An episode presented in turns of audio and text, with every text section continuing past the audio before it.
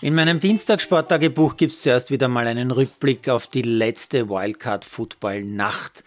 Äh, das muss ich als Brady-Gegner natürlich schon thematisieren. Der angeblich Greatest of All Time ist nämlich brutal und früh auf dem Weg zur Super Bowl rausgeflogen. Brady hat mit seinen Buccaneers gegen die Cowboys erst nach zehn Spielminuten sein erstes First Down gemacht.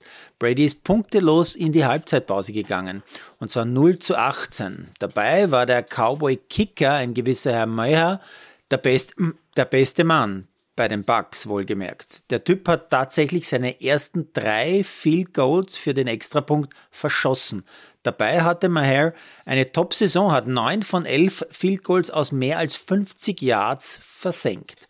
Gestern Nacht hat er dann sogar noch ein weiteres, ein viertes Field Goal verhaut zu Beginn der zweiten Hälfte. Trotzdem war Brady chancenlos. Die Cowboys Defense einfach zu stark. Am Ende muss sich der mittlerweile 45-jährige Brady mit 14 zu 31 aus dem NFL Playoff verabschieden.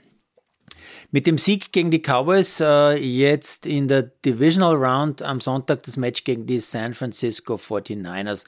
Und nur zur Erinnerung, Super Bowl Sonntag ist der 12. Februar, der dann ja leider in Österreich schon Montag der 13. ganz, ganz früh sein wird. Jetzt der Blick zur Handball-WM. Da habe ich Teile der Vorabendpartie Deutschland gegen Algerien gesehen. Ein erwartet klarer Sieg der Deutschen mit plus 16. Bahrain gewinnt gegen Belgien knapp mit plus 2. Argentinien gewinnt gegen Mazedonien deutlich mit plus 9.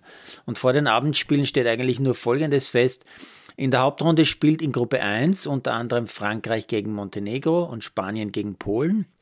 In Gruppe 2 muss Portugal gegen Brasilien antreten, die Schweden gegen Ungarn. Deutschland hat in Gruppe 3 am 19. als ersten Gegner Argentinien, also eher eine leichte Aufgabe. Das System dieser WM, das ist ja nicht so leicht zu durchschauen, weil die 32 Teams nach einer großen Vorrunde mit je drei Partien, die heute abgeschlossen werden, jetzt geteilt wird in einen President's Cup, wie das so schön heißt, für die letzten acht und in eine Main Round mit vier Gruppen mit je sechs Teams für alle anderen. Und in diesen Gruppen steigen dann nur die Top 2 ins Viertelfinale auf und dieses Viertelfinale beginnt erst am 25. Jänner. Das Ganze zieht sich also noch eine Weile dahin. Erwähnt Erwähnenswert an diesem Dienstag vielleicht noch Folgendes.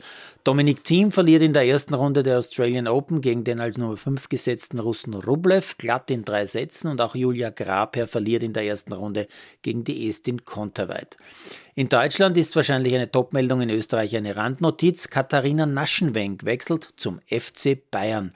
Die 25-jährige Kärntnerin, die Teamspielerin, kommt aus Hoffenheim und hat einen Dreijahresvertrag unterschrieben.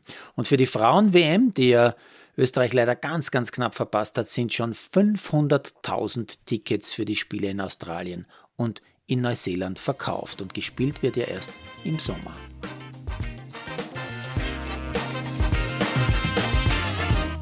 Produziert von Malderino Chiesens.